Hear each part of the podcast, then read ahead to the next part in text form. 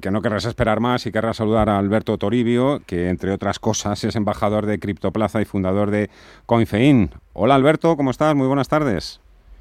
Hola, buenas tardes. Un placer eh, saludaros. Encantado de saludarte. La verdad es que además Jesús es el que me dice, no, no, em, cuidado, que Alberto Toribio no, no, es el primero que pasaba por allí. Alberto, oye, que em, queda mal que yo diga que tú eres un gurú. Ya, sabemos que, bueno, queda mal, queda bien que lo diga yo, pero no que lo digas tú. Pero un poco eres pionero, eres un poco a punta de lanza en todo esto. Detrás tuyo pues has conseguido que mucha gente se interese y aprenda sobre este campo. Sí, bueno, yo creo que la labor didáctica es una de las principales que de hecho me gusta llevar a cabo. Eh, y a mí no me gusta denominarme experto, sí especialista, porque dedico la mayor parte de mi tiempo a este entorno, pero lo cierto es que, oye, ¿quién me iba a decir a mí que hoy compañías como Tesla, siete años después, pues iban a tomar movimientos parecidos a los que pues nosotros desarrollamos en CoinFen en el año 2014, fundar la compañía, por ejemplo, con bitcoins como capital social o el interés institucional en las criptomonedas. Oye, lo de CoinFein, eh, ¿es un juego de palabras o...?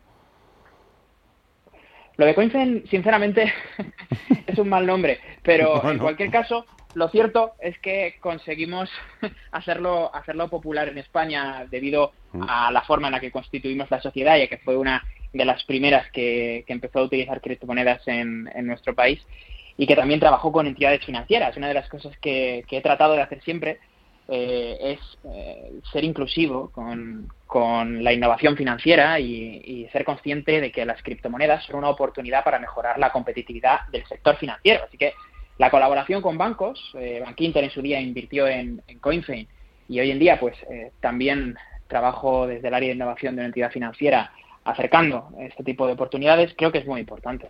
La primera inversión de Tesla en Bitcoin ha sido de 1.500 millones de dólares. ¿Con cuánto empezaste tú? ¿Te refieres a nivel personal? Yo invertí en Bitcoin en realidad por... No, la primera vez que fundaste una empresa con Bitcoins. Mm". Cuando fundé CoinFein lo hice en el año 2014 junto a otros tres socios y fundamos la sociedad con el equivalente a 3.000 euros en capital social que en ese momento se denominó en Bitcoin. Sí, fue todo un reto porque no solo hubo que convencer al notario y al registro mercantil, sino que cuando la noticia salió en prensa, el Banco de España nos llamó lógicamente para tener una reunión con nosotros y que les explicásemos qué era lo que pretendíamos hacer gracias a esto y a que, bueno, pues concluimos que no era necesaria ningún tipo de licencia para la actividad económica que desarrollábamos en ese momento, fue que conseguimos, conseguimos que entidades financieras pues como Bank Inter confiasen en nosotros y participasen en, la siguiente ronda de inversión. Jesús, te dejo que, sigas tú haciéndole preguntas. Sí, una, una de las preguntas, fíjate, eh, que yo creo que también al hilo un poco de la, eh, de la OPV que va a salir de Coinbase. Coinbase eh, previsiblemente saldrá con una valoración en torno a 80.000 millones, que básicamente supera la de los bancos que tenemos internacionales en España. ¿Qué crees que puede estar fallando a día de hoy para que estos departamentos de innovación de los bancos dejen pasar una oportunidad que de repente capitaliza en una empresa que vale más que sus propios bancos? Bueno, pues varias cosas. Eh, en primer lugar, eh, ya lo hemos visto en el ámbito de las fintech. Los incentivos en las instituciones financieras en ocasiones eh, no son los adecuados para emprender negocios de determinado riesgo y los negocios que surgen en una etapa inicial lo tienen. Así que no es de extrañar que estos negocios pues eh, cristalicen en startups y no ocurran dentro de las entidades financieras. En segundo lugar, cabe preguntarse por qué Coinbase no fue adquirida antes, si está claro que su trayectoria es ascendente y lo que aún nos queda por ver. Y esto tiene una clara respuesta. Los bancos, al menos aquí en Europa, no son lo suficientemente grandes como para adquirir estas compañías. Lo estamos viendo también en el ámbito de las fintech. Así que, en realidad, se producen pues dos hechos. Uno es que la innovación se produce fuera. No somos capaces tampoco en el ámbito cripto de desarrollar dinámicas de innovación abierta debido al relato existente sobre las criptomonedas. Y bueno, segundo, estas empresas no pueden ser adquiridas cuando alcanzan un cierto tamaño o es muy complicado. Así que este es el motivo, en mi opinión, por el que pues Coinbase eh, vale lo que vale, ha llegado a valer lo que vale y lo ha hecho pues eh, sin, la colaboración de, ninguna empresa del sector al que pertenece, que no nos olvidemos que es el sector financiero. No vamos a dar nombres, pero es que hay bancos con una capitalización que es ridículo comparada con, con esos 80.000 millones de dólares en los que podría estar valorada Coinbase, que te siguen diciendo, pues supongo también que estáis al tanto, aquí llama la gente diciendo quiero comprar bitcoins, pero mi banco no me, no me deja. Eh, nosotros, las dos últimas semanas, Jesús, anda que no hemos tenido que solucionar este problema, ¿eh? pero no una ni dos veces, sino unas cuantas de esto, de quiero abrirme una cuenta en otro sitio para, para comprar un bitcoin, por ejemplo, y, no, y el banco y, encima el banco les, les dice que ellos no creen en esto y que, y que no quieren saber nada. Bueno, en fin, eh, en fin. Es habitual, de hecho, y tiene que ver con el nivel de riesgos que las entidades financieras deciden asumir. No hay eh, ninguna normativa, lógicamente, que prohíba la actividad económica de estas criptomonedas, de estas empresas de criptomonedas. De hecho, están autorizadas a ejercer su actividad económica según la normativa vigente. También hay que recordar que pues el Código Civil en España regula muchos de esos aspectos, pero aún así los riesgos que tienen tomar las entidades financieras pues no, no van en esa línea. Una, una, pregunta, eh, Alberto. ¿Qué, ventajas competitivas eh, ofrece utilizar esta infraestructura financiera? Porque algunas de las que se habla, por ejemplo, es el tema de transferir dinero a cualquier parte del mundo instantáneamente con muy poco coste. Pero, ¿qué oportunidades de alguna manera crees que ofrecen a una empresa eh, que quiera de alguna manera tener su tesorería, por ejemplo, con criptomonedas? O utilizar no, no, ya tanto Bitcoin, sino a lo mejor los criptodólares en esta infraestructura.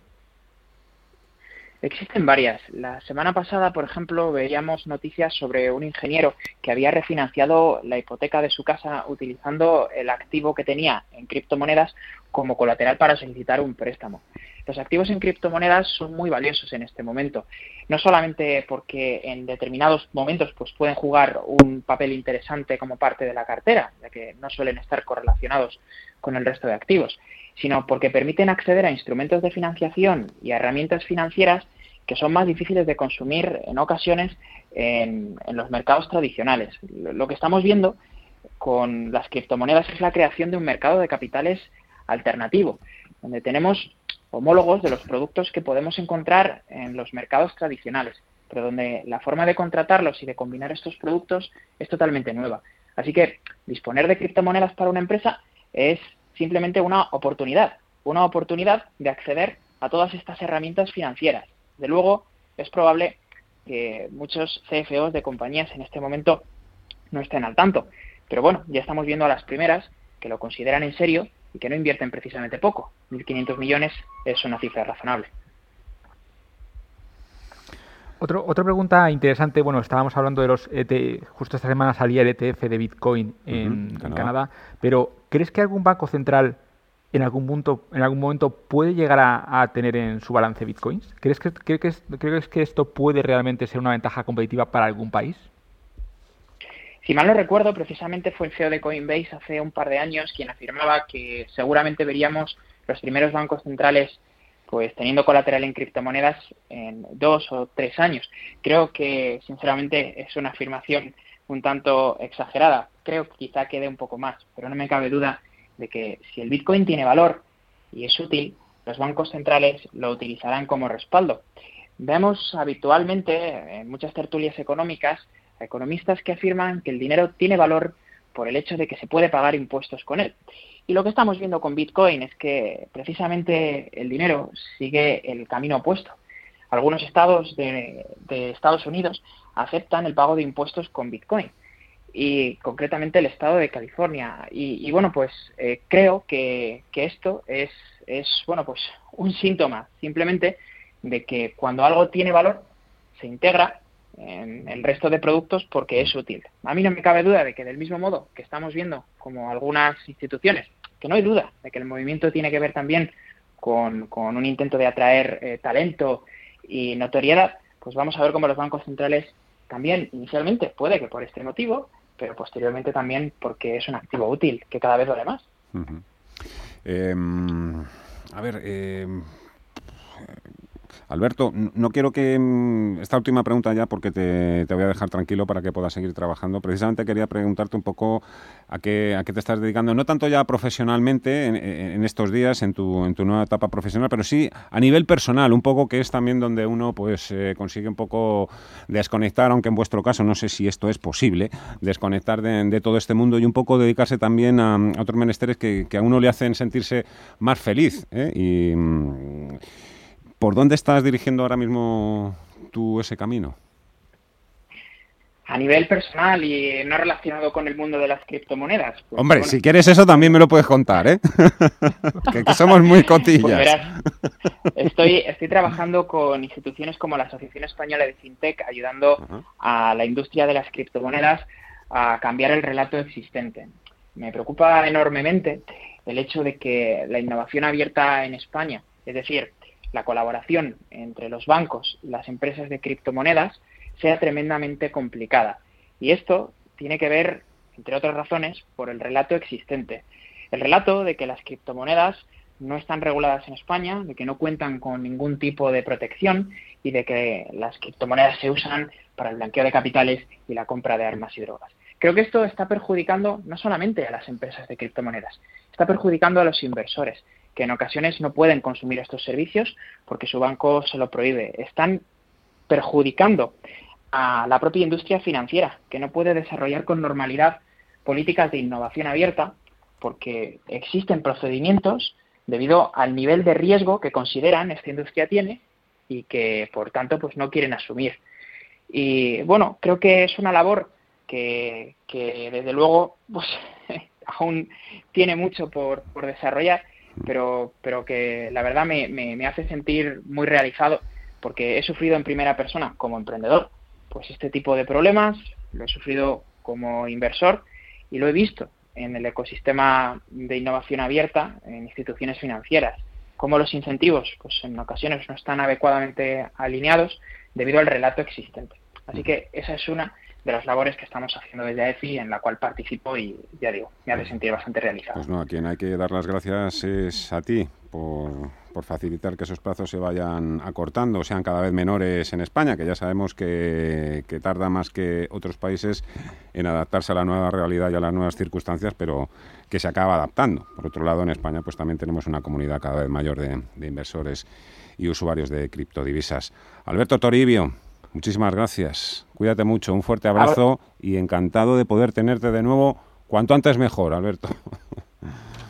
El placer ha sido mío. Gracias. Muchísimas gracias, Alberto.